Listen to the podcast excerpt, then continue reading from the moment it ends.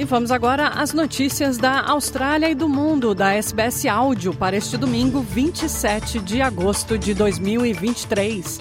Na sua companhia, Luciana Fraguas.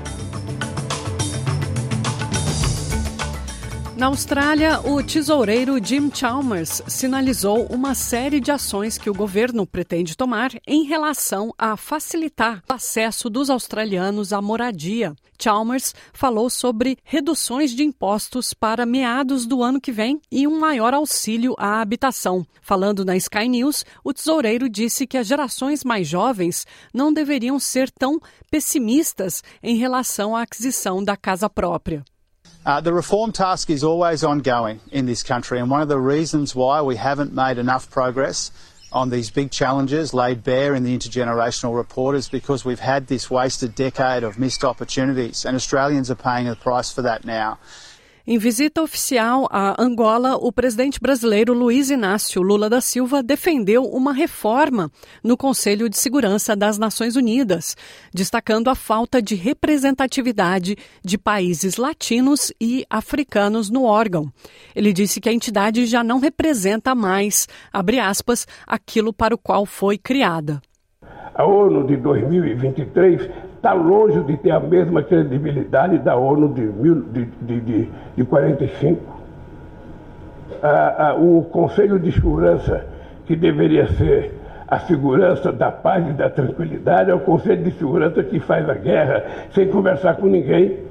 A Rússia vai para a Ucrânia sem discutir no Conselho de Segurança, os Estados Unidos vai para o Iraque sem discutir no Conselho de Segurança. Então está errado. É preciso que haja uma compreensão de que precisa ter mais países.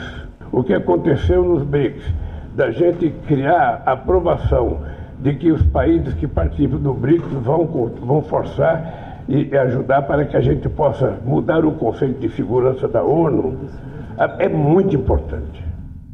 O líder nacional David Littleproud criticou os governos estaduais e federais pelo que descreve como falta de ação em relação ao alto custo de vida na Austrália. Numa entrevista ao canal 9 de televisão, Little Proud disse que a governadora de Queensland, Anastasia Palaszczuk, perdeu o interesse no estado, referindo-se às suas controversas férias no estrangeiro. Cost of living is, is the biggest issue in town. You look at our polling, it's cost of living one, two, and three.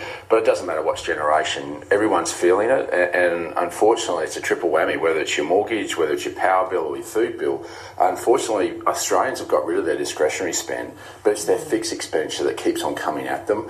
Uh, and that's why we're saying to the government this isn't Vladimir Putin's fault. This is a Canberra problem. Uh, it's about pulling the right levers without flooding more money into the economy, which keeps the interest rates higher.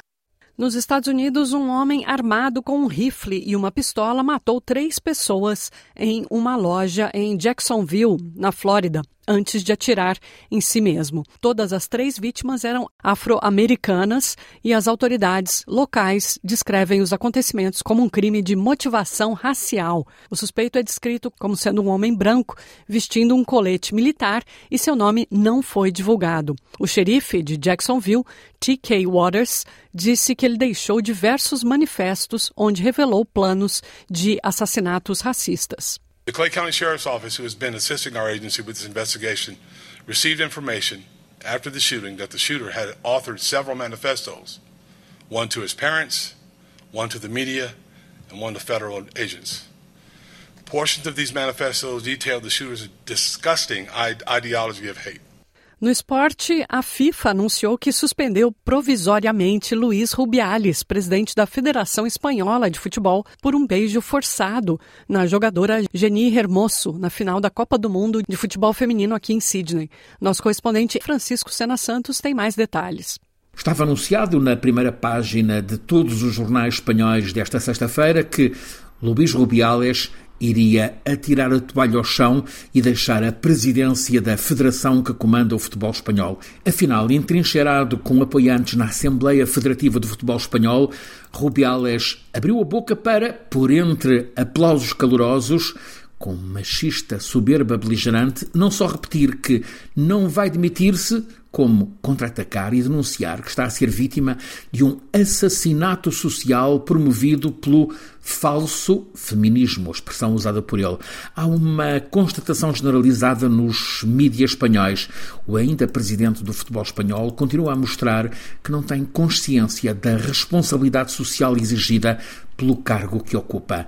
Uma reunião marcada para essa semana vai definir o futuro da seleção brasileira feminina de futebol. Nesta data está marcado o encontro entre o presidente da Confederação Brasileira de Futebol, Edinaldo Rodrigues, e a treinadora sueca Pia Sandage. Mais informações com o nosso correspondente em São Paulo, Luciano Borges. Os dois nomes que estão aí cotados para substituir a Pia. Um é o Arthur Elias, ele é técnico do Corinthians, é multicampeão, torneios, campeonato brasileiro, Libertadores. Ele é o cara que meio manager também do time do Corinthians, ajuda nas contratações, nas indicações. Mas tem também correndo por fora uma prata da casa, vamos dizer assim, que é o Jonas Urias. Ele é o técnico da seleção brasileira sub-20, que vem andando bem também. Ele já seria um sucessor natural dentro da CBF.